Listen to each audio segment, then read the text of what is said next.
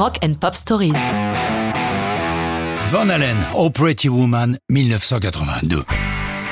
Si la chanson de Roy Orbison était un hommage à son épouse Claudette, la reprise qu'en fait Van Allen en 82 est un accident de parcours. En effet, depuis leur début en 78, le groupe tourne énormément et par contrat doit fournir un album par an à sa maison de disques. Voilà qui ne leur laisse guère de temps pour écrire de nouvelles chansons. L'idée d'une reprise vient du chanteur David Lee Roth, pensant assez justement que la publier en single leur permettra d'être présents dans l'esprit du public en attendant leur prochain album.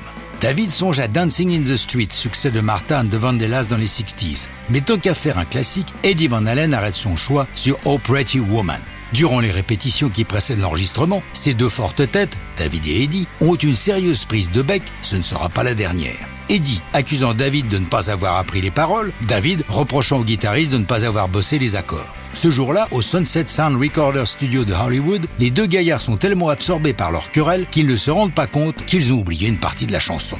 L'enregistrement étant prévu sur une seule journée, après réécoute, ils décident d'un commun accord qu'elle sera publiée telle qu'elle.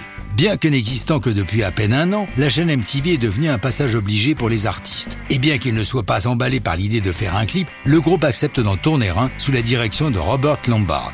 Veillant à ce que les musiciens aient apporté de la main leurs alcools et drogues favorites, il réalise une vidéo délirante avec David Lee Roth en pseudo-Napoléon, Eddie Van Halen en cowboy, son frère Alex en Tarzan et Michael Anthony en samouraï.